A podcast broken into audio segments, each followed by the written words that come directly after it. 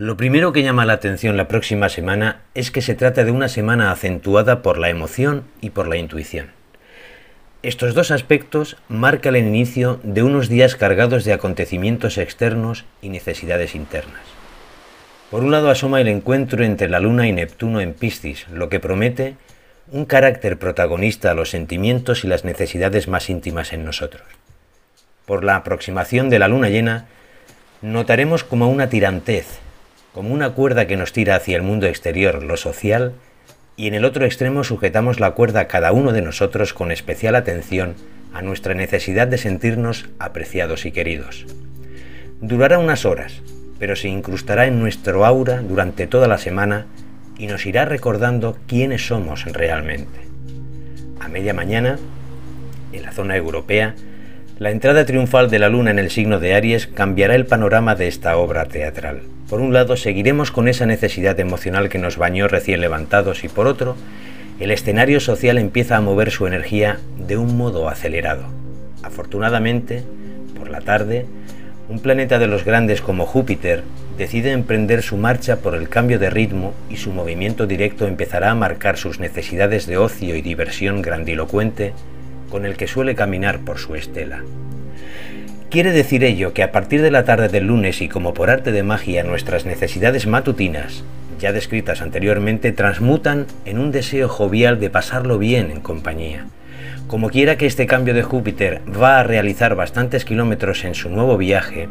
es una buena noticia tal actitud y la notaremos positivamente en nuestras vidas. Mercurio no quiere ser menos, y su vehículo comunicativo también reanuda su marcha directa a partir de la tarde, en la zona de Europa y unas horas más tarde en los países de América. Después de tres semanas retrogradando y pensando e invitándonos a reevaluarnos, y en mi caso particular, dar nacimiento a este vuestro canal, pasa ahora a una velocidad de crucero que facilita nuestra comunicación, convirtiendo esta en algo más fluido. También notaremos que muchas obras en carreteras irán finalizando esta semana próxima y volviendo a su normal circulación. El miércoles la luna descarga todo su potencial energético en forma de plenilunio o luna llena y su efervescencia solo se mitigará en su fase previa por el contacto previo que tendrán Quirón, que representa la herida, en su oposición precisamente con el planeta Mercurio que dificulta el canal distributivo de esa energía, pero que solventará con entereza en las siguientes horas,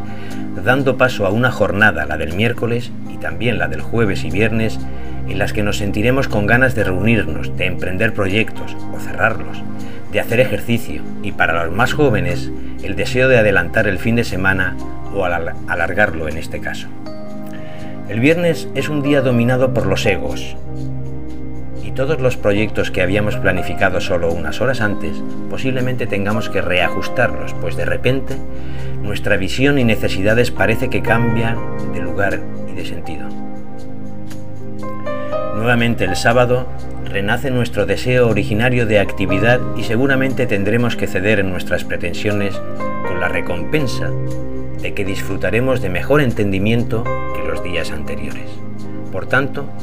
una semana que nació con el deseo de sentirnos queridos se cierra con un querer compartido que en cierta forma